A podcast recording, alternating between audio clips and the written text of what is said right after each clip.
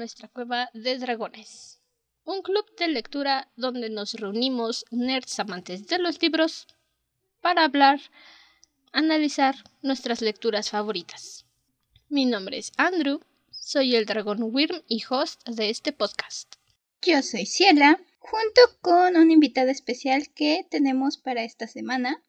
Oh sí, oh sí, el día de hoy para terminar nuestro análisis de sangre de Manuel, tenemos de regreso con nosotros a Domina Mortem, mi amiguita escritora de fanfics en el fandom de las chicas superpoderosas, que ya estuvo con nosotros cuando hablamos de Carmila. Saludos, es un gusto estar aquí con ustedes compartiendo ahora sí que otra lectura y precisamente de vampiros, como que ya se está haciendo una tradición, ¿no? Que venga yo cuando hablan de vampiros.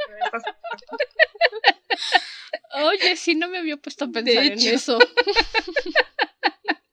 bueno, siendo justas, todo comenzó con Castlevania. Esa fue una constante por ahí, pero. Sí, sí, de hecho. Por ahí va el asunto también.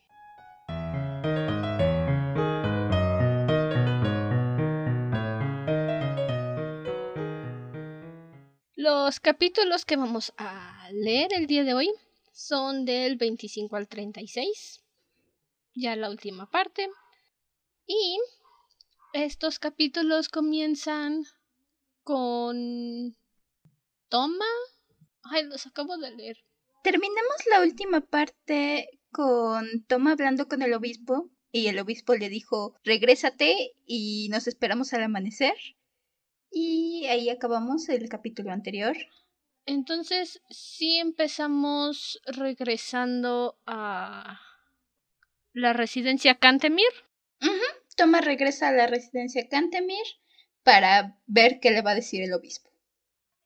Pero antes de eso, está, bueno, se supone que es un intercambio de capítulos entre lo que ocurre con Lucy y lo que ocurre con Toma, ¿no?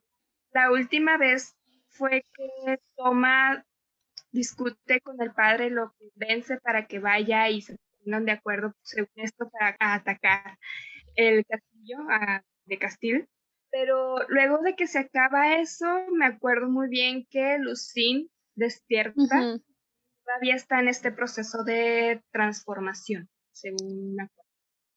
Sí, creo que fue justo ese capítulo en el que terminamos la semana pasada que la transforman y pues está en ese proceso de, de escamación. Insisto, los acabo de leer hoy y no me acuerdo de con cuál empezó. Sí, porque la semana pasada justamente comentábamos que Natasha fue de absolutamente ninguna ayuda porque despertó Lucine en plena transformación y Natasha estaba echando novio al lado. Creo que hice más corajes con Natasha la primera vez que leí el libro a los corajes que hice ahorita. Ahorita mi reacción básicamente fue, me, creo que no vas a salir de esta. Es que la primera vez que una se encuentra con esta lectura, eh, es cierto que te desagrada, te desagradan muchos personajes. Creo que es más fácil decir cuál te desagrada a cuál te agrada, porque no tiene sentido común la mayor parte del tiempo. En este no, no. Y creo que ahí es donde radica esto de, bueno, ¿tú qué, qué clase de hermana eres? ¿Qué, estás haciendo con tu vida? Pues claramente se ve muchas veces como el favoritismo hacia Lucine sí afecta a este personaje de Natacha porque yo siento la verdad que no yo hice más corajes con Natacha que otra cosa. Y con su madre, especialmente con su madre. Sí, sí. idem. Bueno, insisto, más que hacerle corajes a Natasha, al menos en esta última parte que realmente ya no sale, y en todo lo que fue el libro, hacía más corajes con Kesia, con la madre. Y más que nada por el año en el que creo que estamos, insisto, mi fecha es vagamente 1770 por ahí. 72. No siento que sea una época en la que las madres deberían de decirle a sus hijas, haz lo que quieras.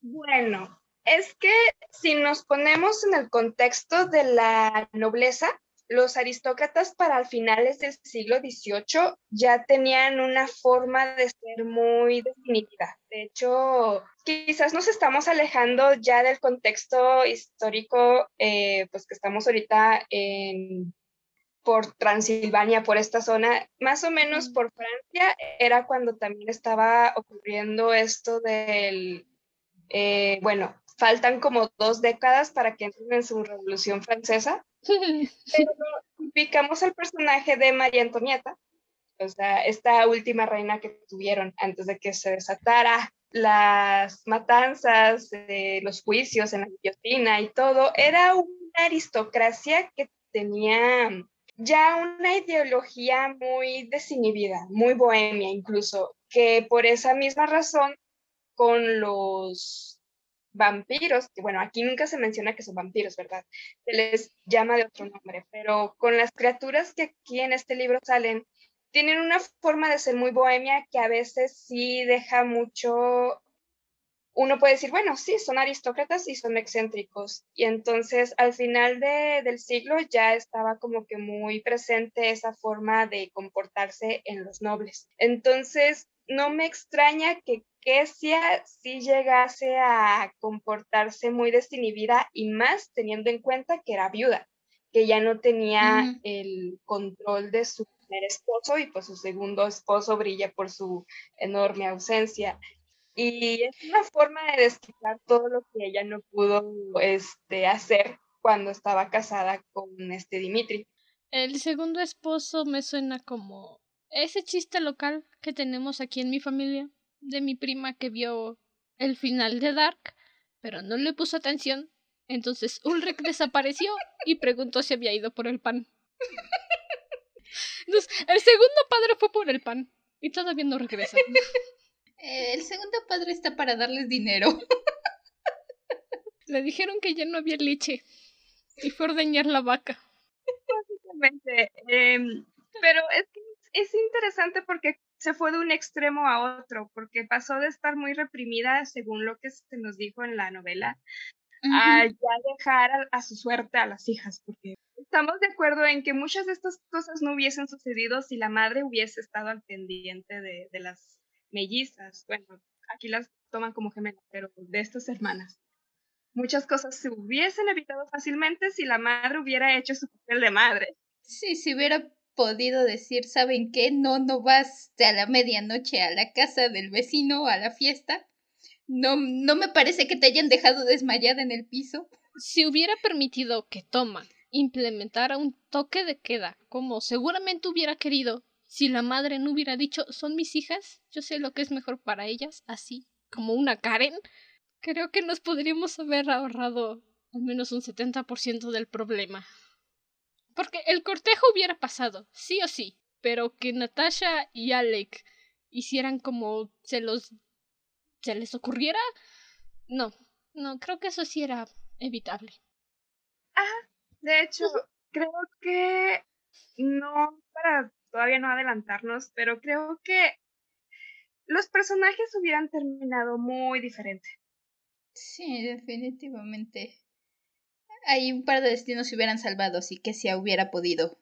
Siento en parte que Kesia como que, como lo mismo, nos dicen al principio que vivía muy oprimida por su primer esposo y entonces se fue al extremo opuesto con las hijas. Básicamente les dijo, yo estuve muy oprimida, ustedes hagan lo que ustedes quieran.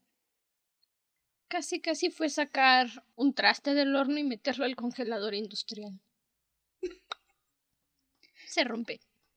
Bueno, esas fueron las cosas que por decir, te hacen hacer coraje.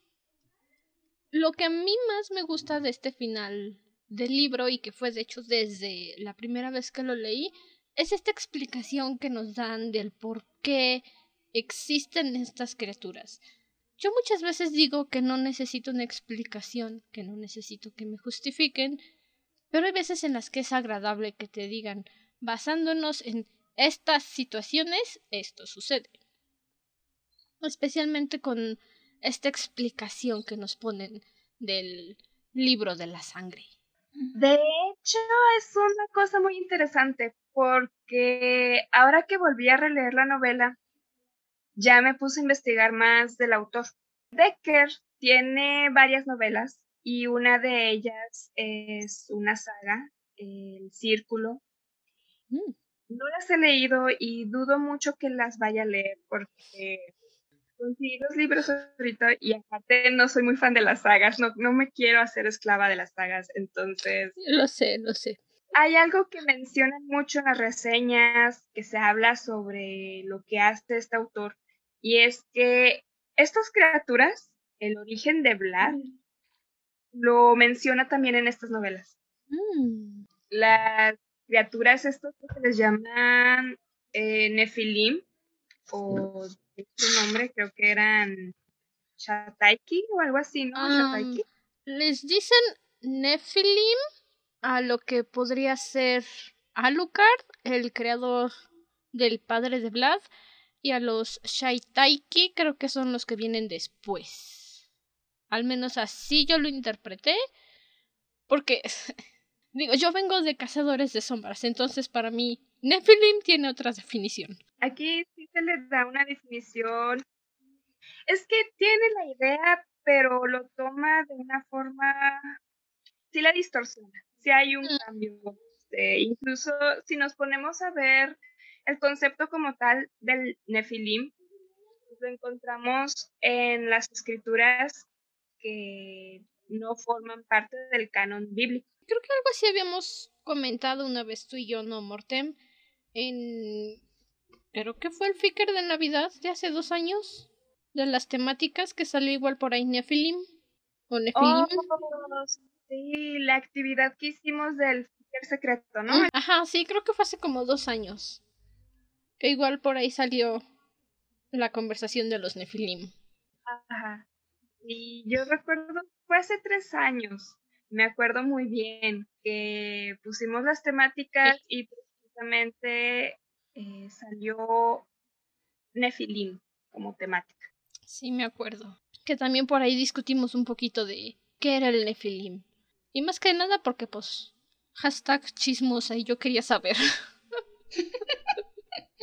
Pues, ¿no la diste tú? ¿No diste tú esa temática? Porque me acuerdo, yo me acuerdo de la que yo di. y yo di dragones. Estoy en que tú fuiste la que dijo Nefilim. No, yo di dragones porque dije, mi definición de Nefilim viene de cazadores de sombras, entonces no es lo mismo y de hecho Cassandra la manipula mucho para su conveniencia. No, tú dijiste dragones, pero en este nuevo Ficker secreto de Navidad. ¿Fui yo? ¿De verdad? ¿Yo condené a Connie a eso? ¿Fuiste tú la responsable la que le hiciste batallar? Chale, ni me acuerdo. Es que estaba segura de que yo dije dragones. Lo dijiste, pero en el otro Ficker secreto, porque hicimos dos. O sea que sí fue el de hace dos años en el que dije dragones. No, fue el de este año, güey. no, este año no hemos hecho. El de, el de ahora en diciembre. No me acuerdo. Bueno, tienes memoria. Me pegó el cuarentenazo, no me acuerdo. Creo que mi calendario va de 2019 hacia atrás. Es 2019-2021. O sea, como que estoy cortando el 2020 de tajo. el 2020 no existió.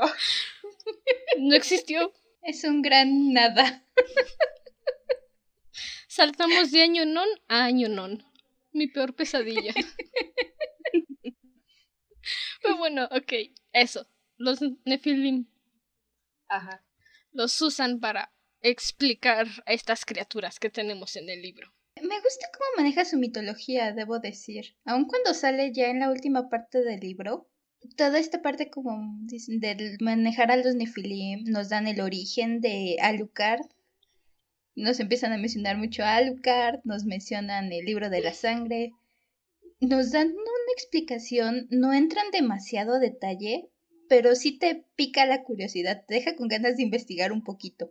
Creo que es más que nada por ser un concepto nuevo. No es algo que realmente se escuche en una conversación o ni siquiera alguien que un católico o un cristiano podría sacar, así como, ¡ay, y los nefilim! No, entonces, si escuchar el término es como de, hmm, ¿y esto de dónde habrá salido? Al menos así sucede conmigo, que despierta esa curiosidad. Entonces, ya que Toma llega a la residencia de los Cantemir y llega el obispo en quien yo no confío desde que mataron a la esposa de Drácula, ¿cómo se atreven? Pues sucede lo lo que sucedería en ese tipo de situaciones, ¿no?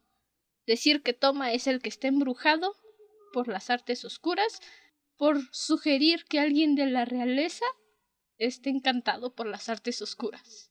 La vieja. La vieja, exacto, exacto. Desde el momento en que Toma llega y encuentra al obispo hablando con Kesias, te da la mala espina. Desde ese momento dices, mmm, esto no va a salir bien.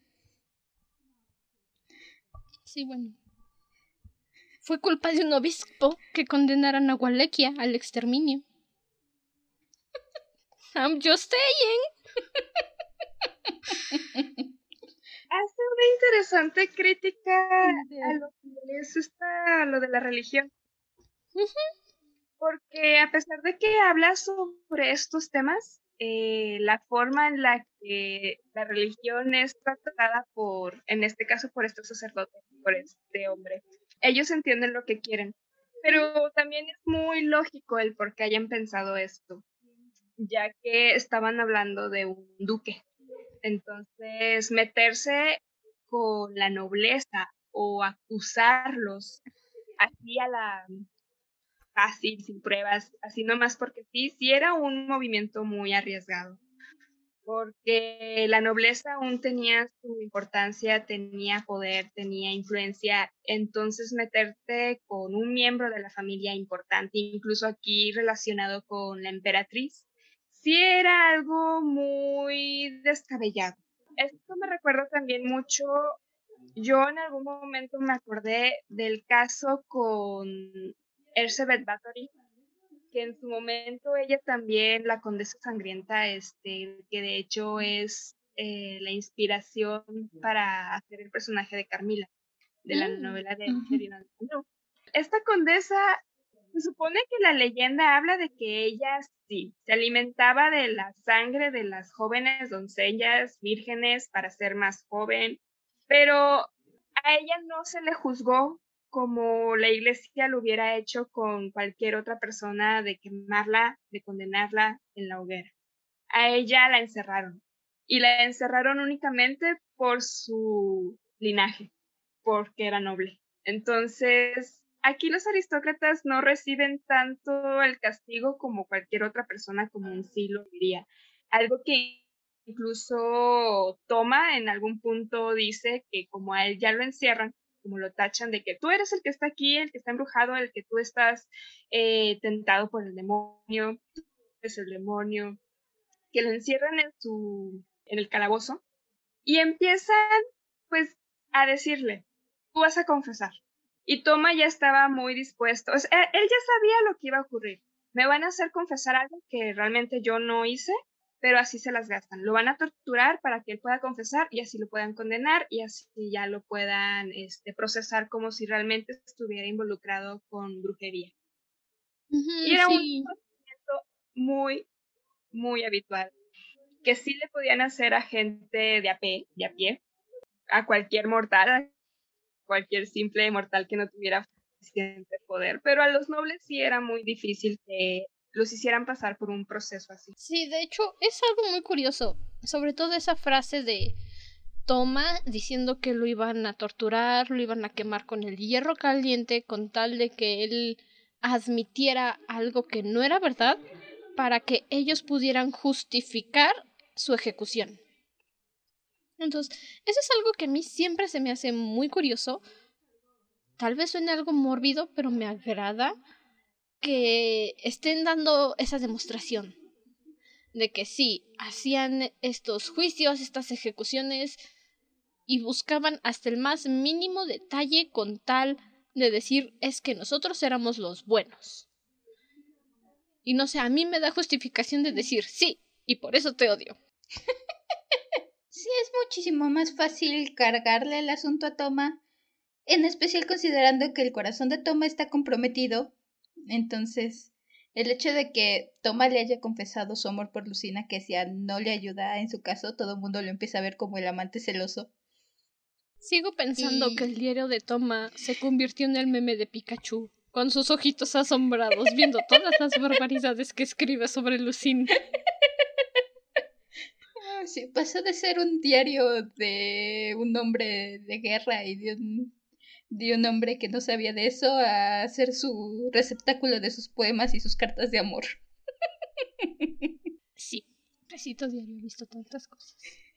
Pero en parte es bueno que haya declarado tan abiertamente su amor con Kesia porque, bueno o malo, la pusieron al tanto de lo que está sucediendo en Castil de las bebidas de sangre que toma muy mala decisión. Solo te echaste al obispo encima. Pero al menos Kessia supo lo que estaba pasando. Se tardó en aceptar la realidad, sí, pero al menos lo sabía, y sabía que sus hijas corrían peligro mortal. Sí, al menos fue lo que ya posteriormente le da cierta ventaja con Kessia. Como dices, de momento el obispo cada palabra que dice Toma nomás lo asusta más y lo convence más. Ay, como un abogado. y no es que Toma también tenga suficiente cabeza para explicarse completamente. Simplemente habla y habla y cava más profundo. Uno como lector puede ver cómo va haciendo más hondo el hoyo y haciendo más hondo el hoyo. Uno quiere decirle ya, deja de hablar, por favor. Pero no. Toma, calladito te ves más bonito. Sí, pero por lo mismo, Toma es más un hombre de acción que de palabras. Nos hemos dado cuenta de eso, especialmente con su incapacidad de decir, me gustan los caballos y punto. Y voy a darle vueltas a eso hasta el final. Me encanta, es mi momento favorito de Toma. Pero bueno, después de estos momentos con Toma, regresamos con Lucine, que despierta. No me queda muy en claro si desnuda o con su camisón, pero se está descamando. Y dice que se le está cayendo a pedacitos la piel muerta y que ahora se siente diferente. Ya no le duele el cuerpo, está como medio translúcida y no entiende completamente lo que está pasando. Recuerdo que ella despierta aún con parte del camisón que traía, porque cuando se lo quita nos va contando cómo su piel ahora escamosa se va retirando fácilmente y hace su comparación con el de una serpiente. El proceso que sufre Lucy sí es muy, muy evidente. Su piel sí es más blanca, más translúcida, ella incluso comienza a percibir las cosas de una forma distinta porque en algún punto ya es cuando habla con este Vlad, ¿no? Cuando ya la ve transformada. Y Vlad tiene el descaro de todavía decirle que se ve hermosa y pues empieza, empieza este ejercicio de manipulación que ya la transformó, ya la tiene con él y quiere dejar en claro que pues es suya, es de su propiedad y que puede hacer con ella lo que él quisiera hacer. Y de hecho es algo que recalca constantemente. Casi casi se siente como ese entrenamiento que dicen que hagas con los perros de la vara y la zanahoria. De te trato bonito ahora y te golpeo ahora, pero te trato bonito. Y te golpeo, pero te trato bonito. Entonces, no ayuda mucho a tu caso, Vlad. Si lo que quieres es que la gente, que le caigas bien a la gente por lo menos, no lo estás haciendo bien. Es que más bien a él le tienen respeto no porque lo quieran, le tienen respeto por miedo. Y es que eso también es una forma de ser, bueno, en este caso con su aquelarre, el hacer un líder. Todo el mundo ahí, si lo sigue, es porque se sienten intimidados ante su gran poder porque ya después, más adelante, esta Lucín hablará con Sofía y ya nos mostrarán a Sofía de una forma muy distinta. Ya no es esa eh, mujer misteriosa que intentaba seducir a Toma. Aquí ya es esta mujer que, que se ve que le quiere advertir a Lucín de algo, pero por miedo a Vlad no termina de decir. Es precisamente ese cambio de Sofía lo que a mí me hace preguntarme entonces, ¿para qué querías jalar a Toma? No sé, es... De cierta forma siento evidente que Sofía era consciente de los sentimientos de Toma hacia Lucín, y supongo que a lo mejor pensando que jalando hacia Toma iba a alejar a Lucín de Vlad o... No sé, son respuestas que no tengo y, y no vienen en el libro. Pues la idea del amor que manejan no es, ya sabemos que no es un amor de verdad, sino una ilusión o lo que ellos entienden por amor, porque son más excesos. Entonces se sienten bien, pero por un momento, es momentáneo, porque cuando Lucín ya se convierte en ellos, cuando ya convive con ellos como, como lo que se convierte en vampira, aunque nunca lo digan, ella entiende que ese gozo que sienten sí es algo que atraiga bastante y digas, es que me siento bien, tú ven conmigo, siéntete bien conmigo, como si fuese una droga. Y creo que ahí mismo te lo dicen, es como una droga. Pero cuando ya se te pasa el efecto, es cuando te empiezas a sentir vacío. Y es cuando Lucine entiende que es momentáneo, ese placer es momentáneo, es muy superficial. Y después entiendes que no hay nada más que pura oscuridad. Y todos se sienten por fuera, aparentan que sí lo disfrutan, que sí es algo que, uy, todo el mundo tiene que sentir.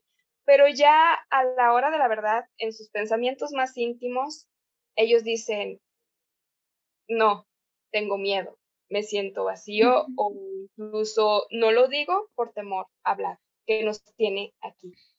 Creo que el asunto con Sofía también era en parte justamente el temor a hablar. No sé, siento que esta parte de traer a Toma era conciencia para que Vlad intentara atraer a Lucín, porque en parte lo que empuja a Lucín hacia Vlad es justamente su desilusión cuando encuentra a Toma con Sofía. Toma drogado, por cierto. sí, porque hasta ese momento Lucine había sido muy precavida, ya tenía una historia, tenía, ya estaba más alerta y lo menciona cuando Vlad empieza este juego de te trato bonito y luego te pego y luego otra vez te trato bonito. Lucine lo dice, estaba otra vez en una situación que se le hacía familiar, ya había tenido una relación así, y muy factiblemente si no hubiera estado comprometida emocionalmente en el momento en que acepta a Vlad, a Vlad no hubiera sido tan sencillo convencerla, porque Lucín tenía, lo vemos en su primera visita, Lucín tenía todas las banderas rojas prendidas, Lucín decía yo no me voy contigo, cualquier cosa que Vlad le decía se la regresaba, y no es hasta que se le rompe su corazón y entonces dice, ok, si a todos les gusta, voy a ver qué es lo que todo el mundo estaba encontrando en el castillo. Que va y se entrega. Clásico. Básicamente probó la droga por desamor, por despecho. Como si así quisiera provocarle celos a Toma. Pues sí lo hiciste y te salió mal, amiga. lo siento. Le hubieras hecho caso a la florecita. Te van a decir que bueno, no es cierto. Te van a decir que se siente bien, no es cierto. Este es comercial. Te van a decir que se siente mejor, que te vas a reír. ¡Es cierto!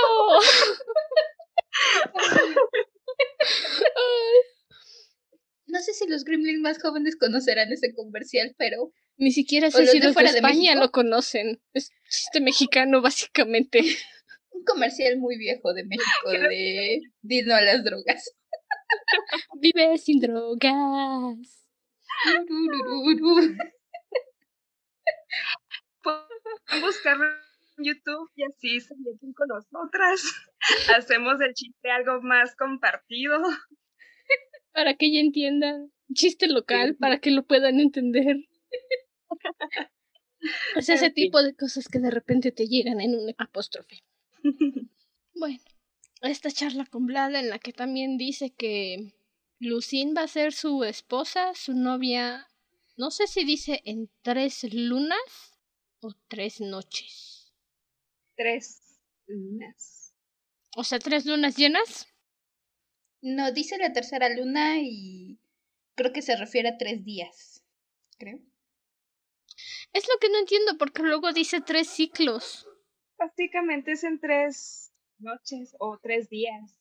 No iba a tardar tanto para desposarla en su ritual. Sí.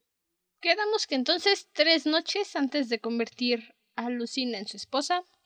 Y es en esta cena en la que les dice a todo su aquelarre, sí, es mi novia, la voy a hacer mía, finalmente, después de tantos años, en el que yo dije, bueno, hasta aquí llegaron Alec y Natasha. F. Los tendré en mi corazón. Ya estaban muy adentro para poder encontrar una salvación. Y tampoco se les veían con muchas ganas de querer ser, de querer ser salvados. Natacha en algún punto yo sentí que sí estaba asustada, porque en su intento de que pues, quisiera consolar a Lucín cuando estaba sufriendo su transformación, ella se disculpa con, su hermana, o sea, Natacha sí se disculpa con Lucín y es ahí donde yo percaté que dije, bueno, se dejó llevar por los excesos, se dejó llevar por la parte bonita que le vendieron, bueno, le ofrecieron al convertirla, pero mm. la realidad era otra y Natacha al saber que su hermana también sufría lo mismo, llegó esa culpa, pero ya no había una vuelta atrás, ya no había marcha atrás y pues sí, en Natacha era muy difícil salvarla. Diría que al menos lo intentó, pero no. Creo que sus esfuerzos por decir lo siento no duraron lo suficiente. Al menos en Natasha. Creo que sí, en cierto punto, igual después que la vemos con Sofía esperando a Lucine con Vlad, Natasha y Sofía tienen cara de, o al menos así te lo describen, que no están muy a gusto, como que tienen miedo, pero pues ya no hay mucho que hacer al menos parece un poco más consciente que Alec. Alec como que jamás acabó de entender por completo la situación. Mm, bueno, no lo sé. Yo siento que en parte sí le entendió. Sobre todo ya al final cuando Toma llega con sus estacas y su agüita de llave. que le dice... es un intento. Se hizo lo que se pudo con Vi. Pero yo siento que al menos un poco sí sabía. Tal vez no todo completo, igual que Natasha, pero sí sabía algo. Es que yo siento que Alec no tenía tanto por qué lamentarse. No tenía mucho que perder. Diferente al caso de Natasha, que cuando su hermana también se ve involucrada en esto, es cuando te digo, le entra el remordimiento, pero con Alex, Alex, yo siento que nomás vio la parte superficial de las cosas, porque Alex no trató directamente con Vlad. Alec estaba con Dasha y con otras personas ahí compartiendo la vida bohemia, los excesos, la parte por la que en primer lugar lo acercaron, lo hicieron parte de su club y por eso es que a él le pesa bastante cuando llega Toma, llega pues repartiendo madrazos así con sus estacas, que es lo único que sí le funcionó. Y por pura suerte, porque se le empezaban a lanzar y pues da la casualidad que sí les da justo en el pecho, en el... Que dice, voy a apuntar a donde yo creo que está el corazón y que caigan encima. Pero pues es un guerrero y pues matar es lo suyo. Pero cuando Alec ve que su nueva gente pues está muerta, está como que en ese shock de, no, ¿qué hiciste? Y es que él ya se había entregado a ese lado, ya ni siquiera reconocía a Toma como el amigo que alguna vez tuvo, que alguna vez fueron. Eso es tan triste. Y creo que lo tuvo peor Toma, porque a fin de cuentas fue el que le dio el estocado final. A Toma le duele más matar a Alec cuando Alec lo traiciona que lo que le duele a Alec traicionar a Toma y es triste. Porque Thomas se lamenta y se lamenta por lo que le hizo a Alec y Alec, la lealtad de Alec se perdió por ahí entre las faltas de Dasha, entre los excesos y la vida que le estaban ofreciendo. Toma pudo haberse ahorrado unos cuantos traumas si Alec no hubiera ido detrás de Natasha diciendo te amo mi amor, cásate conmigo. No, olvídalo, ya no te amo. Que, ajá, para acabarla al final ni, ni, ni terminaron juntos o porque Natasha se fue con el Stefan, Alec estaba con Dasha, que por cierto yo disfruté bastante cuando Toma mató a Dasha, porque desde que salió Dasha, esa mujer nunca me cayó bien. Dije, ¿qué te crees? Qué altanera cuando Toma intenta resistirse y Dasha está de, tú no te me vas a resistir. Yo disfruté bastante cuando la mató. Lo volvería a rever tantas veces fueran necesarias, pero me encantó que le encajara la estaca de madera. Ah, sí. Es un momento muy glorioso. Mientras Toma está en su calabozo lamentándose, hay un momento en el que creo que menciona que ve a Lucín junto a un hombre tipo lobo con alas. Me queda todavía esa duda de si vio exactamente lo mismo que Lucín, como la misma visión del vampiro pero es interesante esa parte para mí. Porque aparte de que está encerrado y se está lamentando, como que mantiene cierta conexión con Lucín y no me termina de quedar claro si fue a propósito o fue nada más casualidad. Es más que nada su imaginación que le está jugando por la preocupación que siente al no poder salvarla. Mm. Porque sabe a lo que se enfrenta, sabe lo que es Vlad sabe que ahí está Lucín con Vlad y sabe que ella está siendo cautiva por la bestia. Entonces, no es que lo haya visto tal cual, sino que es su misma preocupación que lo hace imaginar lo que estaría pasando.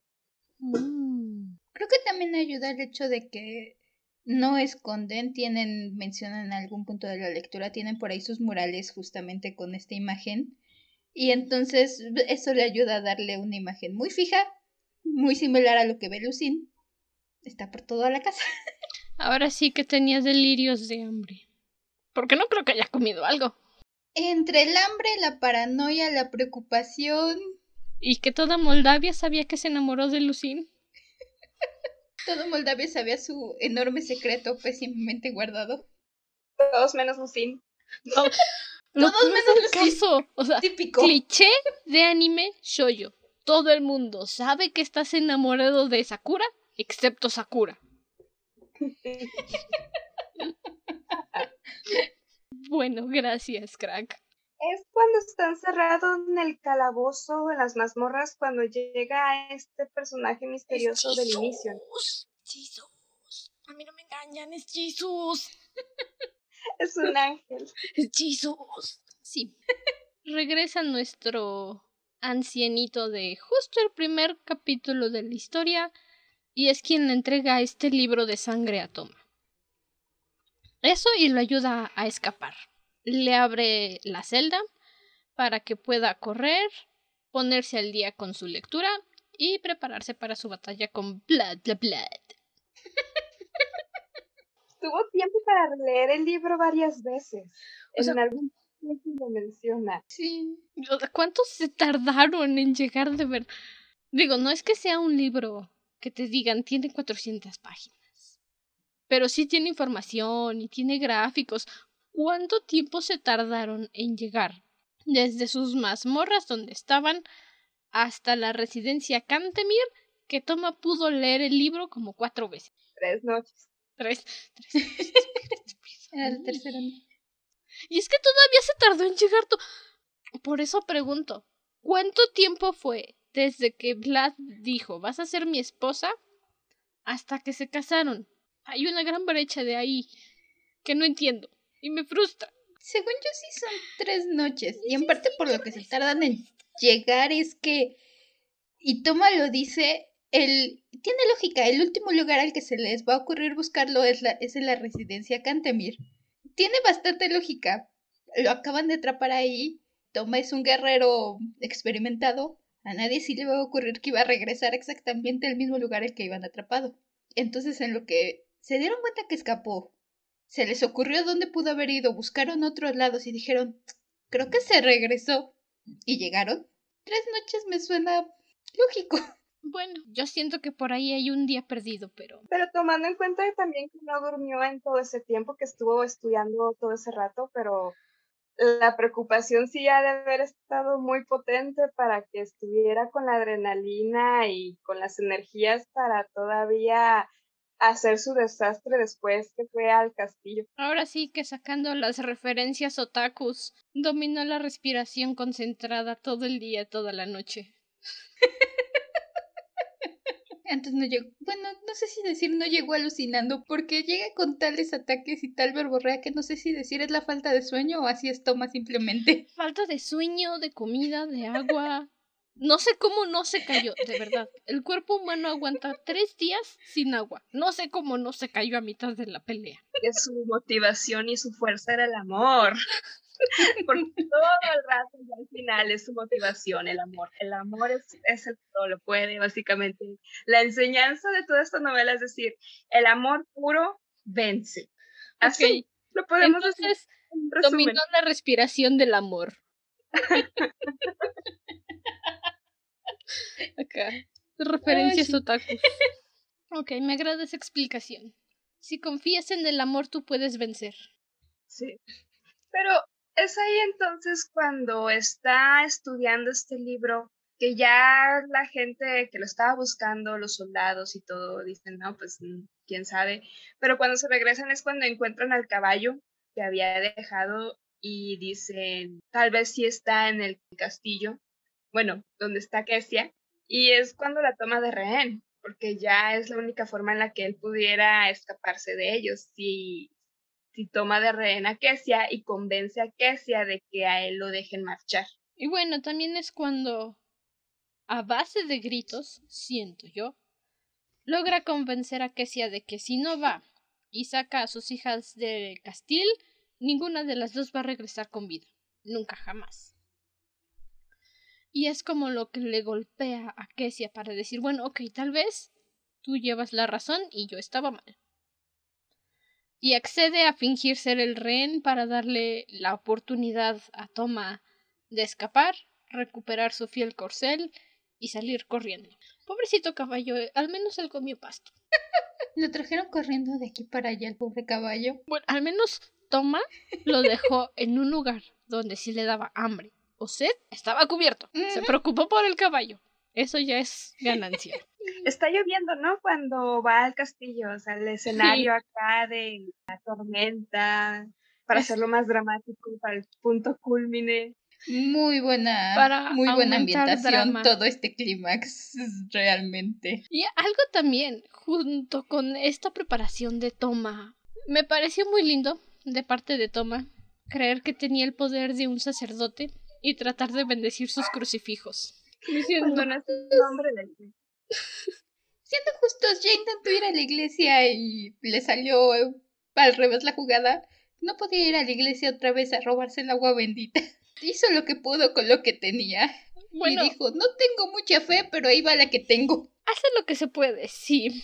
Que igual, creo que ese sentido del agua en movimiento lo mencionan brevemente y no termino de entender por qué. O sea, ¿qué tiene que ver? Es un simbolismo.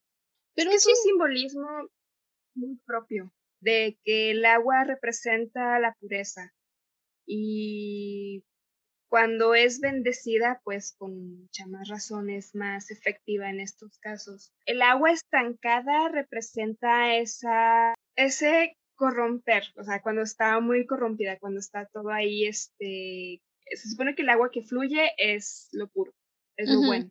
Y por eso hay también la mención de la fuente. sí que aunque no esté como funcionando, por así decir, la fuente, aún así Sofía se refiere a ella. Y que es por eso que le dice a Toma que rete a un duelo a Vlad en la fuente. Sofía hace más como en tres páginas que Alec y Natasha en todo el libro. Lamentablemente sí.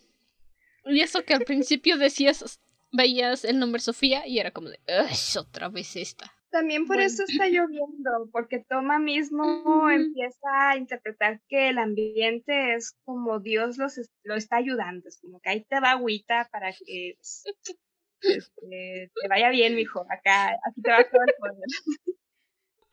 Casi, casi le está echando su bendición como cuando entras a la iglesia, cuando eras niño y te formaban y ahí te aventaban tu agüita. Yo siempre decía que me iba a quemar.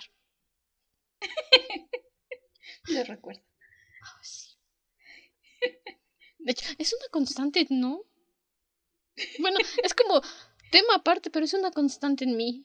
Desde que estaba chiquita, entraba a una iglesia y decía, no mamá, me voy a quemar. Ay, me consta. Bueno, Toma llega al castillo con toda la determinación, con todas las ganas de decir o salgo vivo o salgo muerto, pero mataré a los que tenga que matar o me llevaré a los que pueda conmigo. Y creo que entra primero a los establos, ¿no? Y ya de ahí se mata los, caballos. Bueno, de que te persigan con un caballo a que te que persigan con cuatro.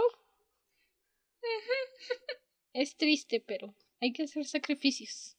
Y me agrada que va dejando aceite por las habitaciones. Va armando su círculo de fuego para cuando necesite escapar y tener al menos un poco de ventaja. Definitivamente vemos a Toma el guerrero, impulsado por su amor, por ese cachito nuevo que ha descubierto, pero toda esta entrada cuando llega se ve luego luego su experiencia, ya tiene un plan listo, va ejecutando el plan no todo le sale, él esperaba recuperar a Alec. Ya mencionamos, no se pudo.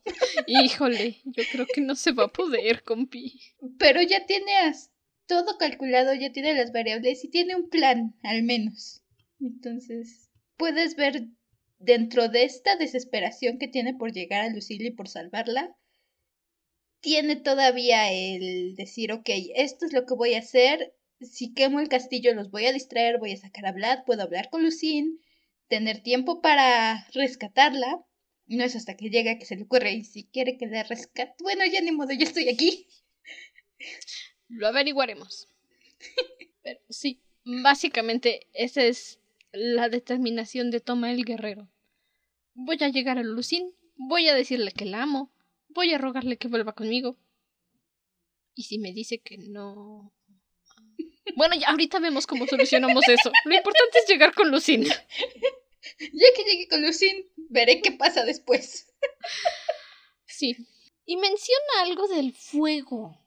Bueno, obviamente a cualquier criatura viva o no viva le prendes fuego y, y se quema, ¿no? Pero me parece curioso que haya mencionado que hizo un como un círculo de fuego para tener al menos un poco de ventaja. No siento que las habitaciones hayan estado como en esa disposición de círculo, pero pues termina saliendo por una ventana y escalando. La ventaja que tenía Toma era que sí conocía un poco las el castillo, sí conocía por las habitaciones, por el tour que le dieron la primera vez que llegó con ellos. El error de estos fue enseñarle el castillo. Creo que no esperaban que Toma volviera con intenciones de atacar. Subestiman a Toma definitivamente. Creyeron que toma con esa vez que lo corrieron o ya no iba a regresar. Creo que ni siquiera esperaban que fuera a la iglesia o que la iglesia se encargara de ellos, ni se enteran de eso, pero no esperan que Toma regrese, definitivamente. Lo subestiman, dicen, ah, ya pasó, ya lo sacamos, y si pues regresa, fue el agua pues ya lo matamos, ya ni modo. Y si regresa, bueno, a cenar. Sobre todo y porque Vlad lo menciona, no sabían que el libro de sangre era una opción. Cuando Toma le menciona en algún momento a Vlad que leyó el libro de sangre, Vlad se saca de onda, dice, eso no está aquí, eso no pertenece a esta realidad o a este reino, algo así menciona. No esperaban que Toma supiera cómo enfrentarlos, que al menos llegara con la madera, con las estacas, con el agua que no le sirvió, con, el intento de la cruz no esperaban que tuviera conocimiento de qué hacer. Si regresaba, supongo que iban que esperaban que regresara con su espada, con sus balas, tal vez con más hombres, pero definitivamente no que encontrara sus debilidades. En algún punto también me acordé de que este hombre que le ayuda, el cual se hace llamar Santo Tomás, por honor a él, por Toma, por el gemelo, que significa su nombre. Eh, le menciona que él forma parte, incluso en el libro de sangre, eh, que él forma parte de algo que está por suceder, como que esto de que se va a enfrentar a estas criaturas no va a ser ni la primera ni la última vez que eso vaya a suceder. Y eso da a entender que esta persona misteriosa, este personaje o pues este ángel o esta criatura que se opone al mal, ya conoce la línea, ya conoce parte de lo que sucederá, el porvenir, el futuro, este, lo que sucedió antes y lo que está sucediendo ahorita en el presente. Y ya le da a entender a este toma que sí, este, estaba escrito de que él pues se enfrentara con, con el mal con Vlad. Y así como a él le tocará, también así este, seguirá esta lucha entre el bien y el mal. Es, es una cosa que a mí me pareció interesante porque hace referencia incluso para el año en el que estamos, en el siglo XVIII, porque ya en el siglo XIX es cuando ocurren muchas de estas novelas, ya ocurre esta rama del romanticismo, de la novela gótica, de utilizar al personaje del vampiro ya como, como pues ya bien establecido. Entonces, esto fue como un guiño, una referencia, así yo más o menos lo interpreté, de que esto es el principio. Ah, este, se va a venir muchas cosas más. Ya lo, van, ya lo vendrimos este, sabiendo con Drácula, con Carmila, con otras novelas de vampiros. Ya. Estas criaturas van a estar, van a seguir molestando un poquito más. Más adelante. Es como si hubiera dicho, te presento a esta criaturita, mírala bien, ubícala, la vas a estar viendo continuamente. ¿Cómo? No lo sé. ¿Dónde? No tengo idea, pero ahí va a estar, así que atento. Y se me hizo muy curioso eso de que le llevara el libro, porque fue, yo lo siento, como si en lugar de que otras personas hubieran escrito el libro de sangre, esta persona, que yo digo que es Jesús, no un ángel, lo hubiera escrito él mismo. Y nada más hubiera dicho, ay, hoy voy a cambiar de letra para que si esta persona no sobrevivió, fuera como si él lo hubiera escrito. No lo sé, son misterios conspiracionales. Yo sí lo veo como que sí fueron otras personas, porque yo sí siento que toma por lo mismo de que no fue el primero ni tampoco va a ser el último, que es una amenaza que ya lleva tiempo en la Tierra eh, amenazando a la humanidad. Este, ya lleva siglos así. Incluso cuando te platica el origen de, de los Nefilim, de esta criatura. Incluso cuando Black mismo platica de que, pues, yo fui creado por uno, yo soy un mestizo, ustedes, pues sí, tienen al menos una leve fracción de la sangre pura, pero yo tengo más poder y aún así soy un mestizo, o sea, que ni siquiera es el más poderoso, no es Alucard, quien aquí mismo te deja, te dice tal cual que él sigue vivo. Es como, pues ya desde mucho antes se viene presentando esta lucha y yo siento que el libro de sangre son aquellos guerreros que sí se llegaron a enfrentar con estas cosas y por eso tienen sus anotaciones, que en su momento también toma llegará a escribir como tal eh, lo que sucedió, lo que él hizo. Como que él va a aportar también a pues estas crónicas, a esto que, que ya se ha venido enfrentando desde siglos antes la humanidad con, con este mal. Sí, más que nada, yo también lo siento así, como que más que nada este ser, esta persona lo que hace es ir recolectando todas esas historias para hacer un compendio, para que el siguiente que lo necesite tenga aún más pistas. Concuerdo, yo siento que la historia de este libro probablemente acabó dentro del libro de sangre. Toda esta narración que nos hace Toma fue ayuda para la siguiente persona que le tocara enfrentarse. A lo mejor incluso se estaba construyendo para que llegara a, quien le tocara enfrentarse a Alucard en algún momento.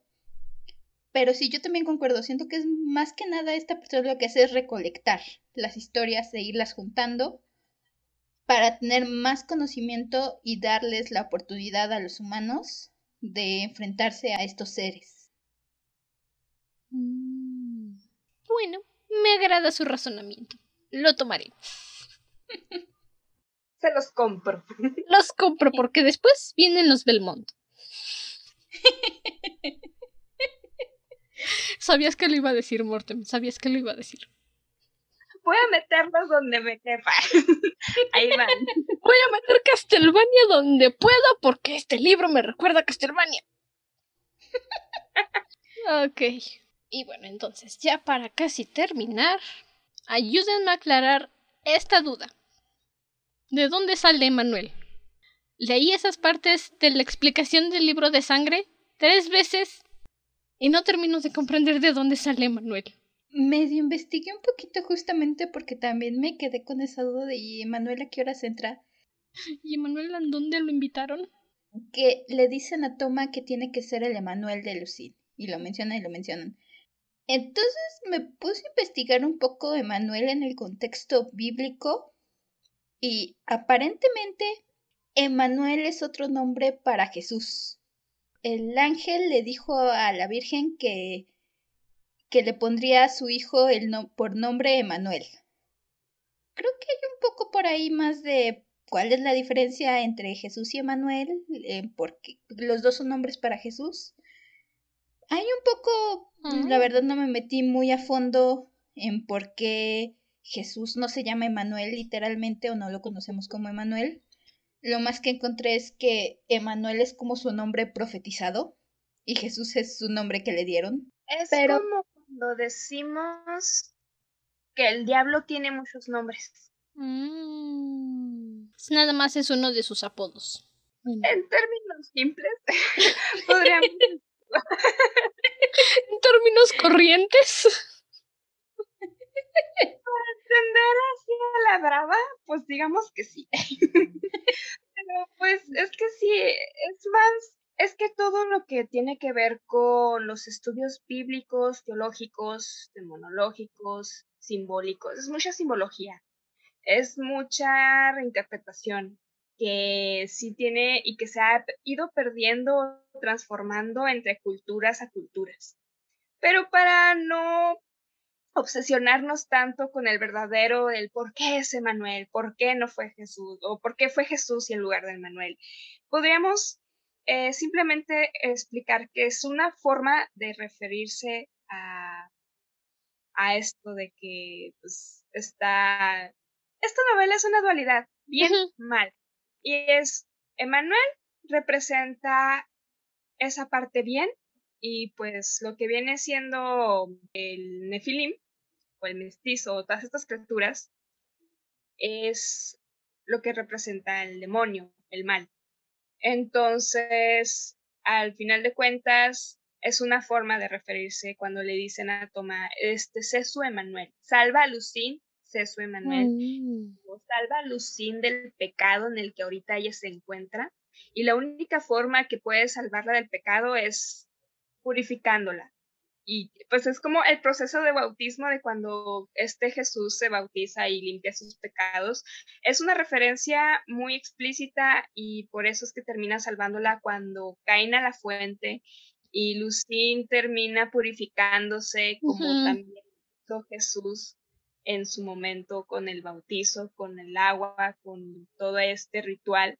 Y cuando le dicen Ceso Emanuel es como tú sacrifícate como lo hizo Cristo por nosotros. Tomás se sacrificó por Lucín y por ese sacrificio es que ella pudo salvarse. Ok, sí, eso tiene ya más sentido y más porque dicen, o creo que fue Toma el que dice que lo ataca Vlad y, y se está desangrando en la fuente. Y que ya es ahí donde cae Lucín. Y entonces la fuente se convirtió en la sangre de Cristo. Y fue lo que ayudó a purificar a Lucín. Ahora ya entiendo todo. ok, bueno. Al menos este libro con sus diferencias de bien y mal está hecho a la perfección, no como cierto librito que nos provocó bilis a las dos, hacia la y a mí. Igual, debo decir que me gustó el manejo de la religión, la forma en que critican la, la cuestión de cómo lo manejan los padres y al final toma el incrédulo es el que logra acercarse más, es el que de verdad logra purificar. Veinte veces mejor que solo decir sigue la luz, no importa qué. Sigue la luz, todo lo demás es pecado, no lo hagas o te vas a morir. Y se robarán a tu bebé y se lo van a comer. Porque los héroes son inútiles. Ya no regresamos a eso. Sí, bueno. Mortem, ¿hubo alguna frase que te haya gustado o que recuerdes así que digas me encantó? La voy a poner en WhatsApp. Pues más que una frase es la resolución de todo este desastre. Cómo al final toma por medio de una carta algo así como desde un inicio está este el prefacio de una carta y cómo así mismo finaliza. Es un detalle que a mí me gusta bastante que se tomen la molestia en las novelas, que finalicen como iniciar. Me gusta mucho. Ok. Ciela, ¿alguna frase que hayas dicho me encanta? Estado de WhatsApp. Tal vez no estado de WhatsApp porque es demasiado larga, pero hay una parte donde están justamente teorizando esto del bien y mal y la religión. Y tienen esta frase que dice, el bien y el mal existen verdaderamente y ambos caminan sobre la tierra, pero el bien tiene poco que ver con las formas de la religión y el mal tampoco se identifica con muchas de las conductas que ésta condena. Tanto el bien como el mal rivalizan por las pasiones del corazón. Muy buena frase. Me agradó.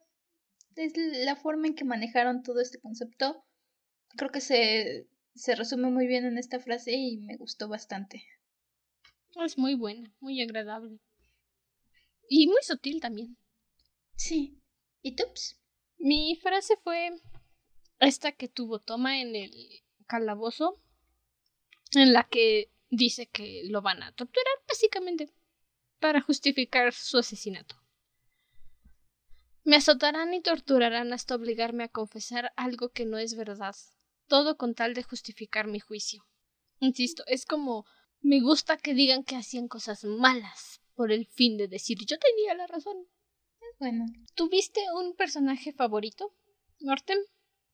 En estos capítulos o en esta parte es que es más sencillo decir qué personaje te desesperó más, pero yo creo que me gustó mucho la participación del Santo Tomás, de esta figura misteriosa que el mismo Toma se refiere a él como Tomás el cazador de bestias, por su misterio, por el aura de misterio y profundidad que guarda y que incluso Toma dice, sí será el opuesto de este Vlad, pero es incluso lo mismo, como que es más allá de nuestro entendimiento, porque cuando Toma entra en cuenta de que pues se está enfrentando a cosas que no son simples humanos, que no es algo como enfrentar ejércitos y que sabe que ya, sí, eso existe, pero así como existe esas criaturas, esas bestias, también existe lo opuesto. Entonces, no sé, siento que este personaje de Santo Tomás o este ser es lo que más a mí me llamó la atención. Es un personaje muy misterioso. Una figura bastante interesante. ¿El tuyo, Ciela? El mío en esta última parte fue Sofía. Lo mencioné, creo que hizo más Sofía en tres páginas que Natasha ya le todo el libro. Y este cambio que vemos, esta compasión que tiene por Lucine, no lo alcanzamos a mencionar en el capítulo, pero es Sofía la que le dice a Lucille, escucha Toma, ¿en serio quieres escucharlo? Por favor, no te dejes jalar. Me agrada este cambio que tuvo Sofía y me agradó mucho el papel que tuvo el que le dijera a Toma, ¿sabes qué? Ve a la fuente, es tu mejor oportunidad. Lo está intentando y eso me agradó. Sobre todo después de como la vimos las partes pasadas, ver ya más a fondo, ver este cambio. Sí, la verdad es que Sofía también fue no mi favorito, pero sí me agradó más en esta última parte. Sobre todo por ese cambio y por sus lágrimas, porque mencionan que realmente estaba llorando, estaba sufriendo por Lucín, por el destino al que estaba sometiéndose, pero tampoco podía decirle exactamente qué era lo que iba a suceder, y de alguna forma intentó advertirle, como decirle, ¿sabes qué? Mejor olvídalo, regresa con Toma, te lo devuelvo. Y para terminar, hubo algunas partes del libro que te hicieron pensar en cosas que nada tienen que ver con el libro, como Castlevania. Pues es que no es que no tengan que ver, porque es la figura del vampiro de la que estamos hablando. Y como tal, esta figura tiene muchas reinterpretaciones. No te menciona jamás el sustantivo, nunca te lo menciona, se les nombra por otras cosas, utiliza diferentes nombres, pero son eso. Las referencias están muy claras. Y aunque no te dicen, ay, este, les hace daño el sol, o ay, este, otras cuestiones del ajo y más populares que hemos visto con esta figura, es inevitable llegar a pensar en muchas de estas cosas de la figura del vampiro en juegos, en animes, en series, en caricaturas, en cualquier obra audiovisual o lo que quieras. Incluso las referencias que yo misma decía, ay, pues me recuerda mucho a la condesa Bathory. O, ah, pues sí, como Vlad el Empalador. O pues ya de ahí nos vamos a pensar a Drácula de Bram Stoker o Carmila de Sheridan Le Fanu o incluso ya en cosas más recientes como, pues sí, exactamente la saga de videojuegos Castlevania, la interpretación que le dan a los personajes, al propio Drácula incluso, este, y pues sí, también llegué a pensar en cómo la figura del vampiro está incluso de diferentes formas para diferentes tipos de público, desde el más maduro hasta el infantil. Entonces, yo creo que no es que no tenga que ver, es que es inevitable. Es inevitable que si lo asociemos a esto, en términos generales. Pues sí, cultura del siglo XXI. Sí, lo decíamos los capítulos pasados, todas las referencias que hemos sacado acaban siendo películas de vampiros. La mayoría han sido Van Helsing. Sí. ¿Y se vale?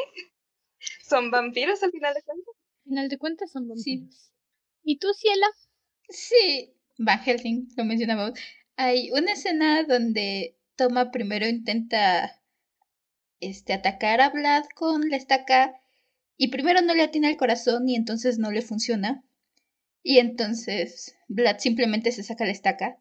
Me recordó a la escena en la película de Van Helsing, cuando Van Helsing le clava la estaca a Drácula y Drácula simplemente le sigue el juego un tantito y luego se la saca. Y le decía, ah, sí, ajá, siguiente. Esa. El, cuando llega con su crucecita y se la quitan de la mano, igual hay una escena en la película de El misterio de Salem Slot, es una película de un libro de Stephen King, igual de vampiros, donde está un padre intentando enfrentarse como al vampiro principal con su cruz, pero el padre no tiene suficiente fe y el vampiro agarra y le tira la cruz. Ay, qué triste me recordó lo mismo cuando Toma intenta defenderse con su crucecita bendecida por él mismo y los otros simplemente le dicen, este, ¿cómo te digo que eso no funciona? y por último, la palabra Nefilim me recordó a los libros de Cazadores de Sombras. Solo he leído los dos primeros, debo decir. Creo que leí el tercero, la verdad ya ni me acuerdo si lo leí. Ahí manejan mucho el concepto, los cazadores de sombras dicen que son Nefilims, entonces, la primera vez que lo mencionaron, recuerdo esta saga y ya luego fui viendo el enfoque que les dieron aquí. Sí. Pues ya, ya lo dije, yo vengo de Cazadores de Sombras, entonces para mí Nephilim inmediatamente pienso en Cazadores de Sombras. Pero justo al inicio de los capítulos que leímos hoy, hay una parte en la que Toma dice que va a ir a la torre donde posiblemente está Lucine para hablar con ella y decirle que la ama y que no le importa si necesita hacerlo escalando una cuerda lo va a hacer. Pensé en Rapunzel. Y dije, sí, bueno. Flynn Rider hubiera hecho lo mismo, pero él usó flechas caídas. Funciona la idea, toma, no te rindas. O el clásico cuento de la princesa en una torre resguardada por el dragón. Sí, de hecho es la referencia que hacen. Sí, porque pues está la figura del dragón como asociada también a esto de del mal y todo. Entonces es muy, muy, muy evidente también esa referencia. El dragón no tiene nada de malo. A él lo obligaron a estar ahí y, se, y la princesa fue de chismosa a meterse a su casita. Hablamos de la figura del dragón asociada al mal, que incluso el dragón viene a ser el escudo de Vlad, de Drácula. Sí.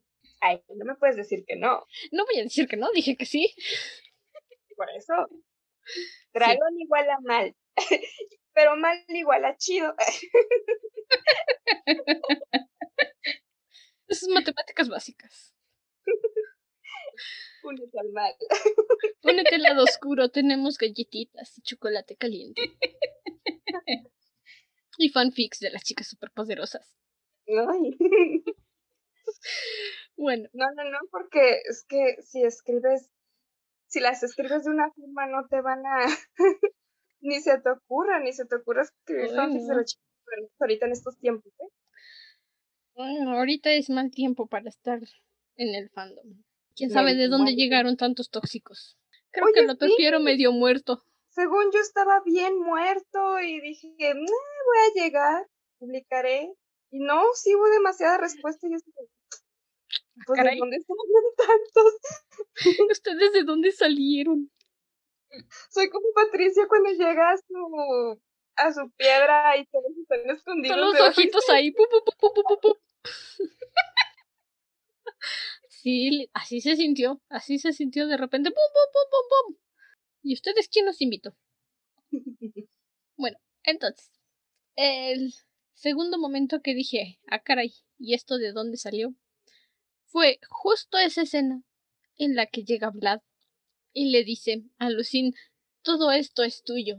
Y primero pensé, en todo lo que toca la luz es tu reino. Y luego dije, ah, no, espérate, es como la bestia, haciendo que Bella se enamore de él. Te regalo toda esta biblioteca, a ti que te gustan los libros. Pero creo que hubiera preferido quedarme con él. Todo lo que toca la luz es tu reino. Y por último, la mención de la sangre de Dios me hizo pensar en el código da Vinci, que se supone que la... ¿qué es? ¿Científica? Es este... Sophie. Ella, Sophie, que se supone que es descendiente de Dios. Es este... no es científica, es... bueno, es como del departamento de matemáticas de la policía. Bueno. Como es parte del forense de la policía, entonces ayuda en esas cosas. Tengo entendido. Hace mucho que no leo el código da Vinci. Ni he visto la película ni he leído el libro, entonces. Pero sé que dicen que es descendiente de Dios. De Jesús. Es lo mismo. No, de hecho es el punto de la película, el debate de, si Jesús es Dios o hombre. Es parte del punto. ¿Por qué crees que la iglesia saltó? Eh, bueno, lo que sea. El código da Vinci. Divinidades. Y ahora sí, ya con eso concluimos la lectura de este libro, de Sangre de Manuel. Yo diría que si quieren leerlo, pregunten dónde hay un buen PDF. Porque a menos que vivan en la frontera de Estados Unidos, no lo van a comprar. O si tienen dinero, díganle a Amazon que se los lleve a su casita. La verdad, recomendado. Si les gusta este tipo de literatura de vampiros, muy buen exponente, muy buen libro, la verdad. Si tienen la oportunidad, lo encuentran por ahí, por algún milagro, se los Aprovechen el book. Sí. la versión digital a lo mejor pueden encontrar también. Sí, el ebook creo que sale más barato, pero yo soy de la gente que mete la nariz en los libros. Necesito leerlo y saber si usar un pegamento o no. Soy rara. Ok. Pueden apoyar el podcast dejando sus comentarios en cualquiera de las muchísimas plataformas en las que está. Puede ser en Apple Podcast, en Amazon, en Stitcher, iHeartRadio, donde sea. Podbean. Podbean. Donde sea que quieran, ahí está. O si tienen flojera de buscarlo en la aplicación, porque pasa, me pasa. Pueden enviarnos sus comentarios a nuestra página de Instagram, arroba dragona-de libros. Ahí estamos todo el tiempo. Y es más fácil de enviar un comentario. Y si quieren seguir a Mortem, también le encuentran en Instagram. Creo que es más rápido buscar Domina Mortem, a poner todo el nombre. que son guion bajo 666 guion bajo Domina Mortem guion bajo 666 guion bajo. Me acuerdo yo también, espera. no te ni lo comparto, pero bueno, creo que era 666 domina-mortem 666. Y así me encuentro. Espero. Espero. Y si no, de todas formas, yo te etiqueto en la publicación cuando salga este episodio. Es más fácil así. Es que te verás tu nombre. Pudiste haberte ido por lo fácil y solo ponerle Domina Mortem. No podía, yo estaba ocupado y dije, ah, bueno, fíjense. Ah, pirros. ¿Cómo se atreven? Bueno. A fin que ni quería. Y recuerden que si quieren apoyar el podcast, ayudarnos a seguir produciendo más episodios y en algún momento mejorar nuestros micrófonos, pueden suscribirse a nuestro Patreon, tan baratito como un dólar al mes, 21 pesitos al mes. Todavía no cambia la moneda, así que siguen siendo 21 pesitos al mes. Es como un café al mes en el Oxxo.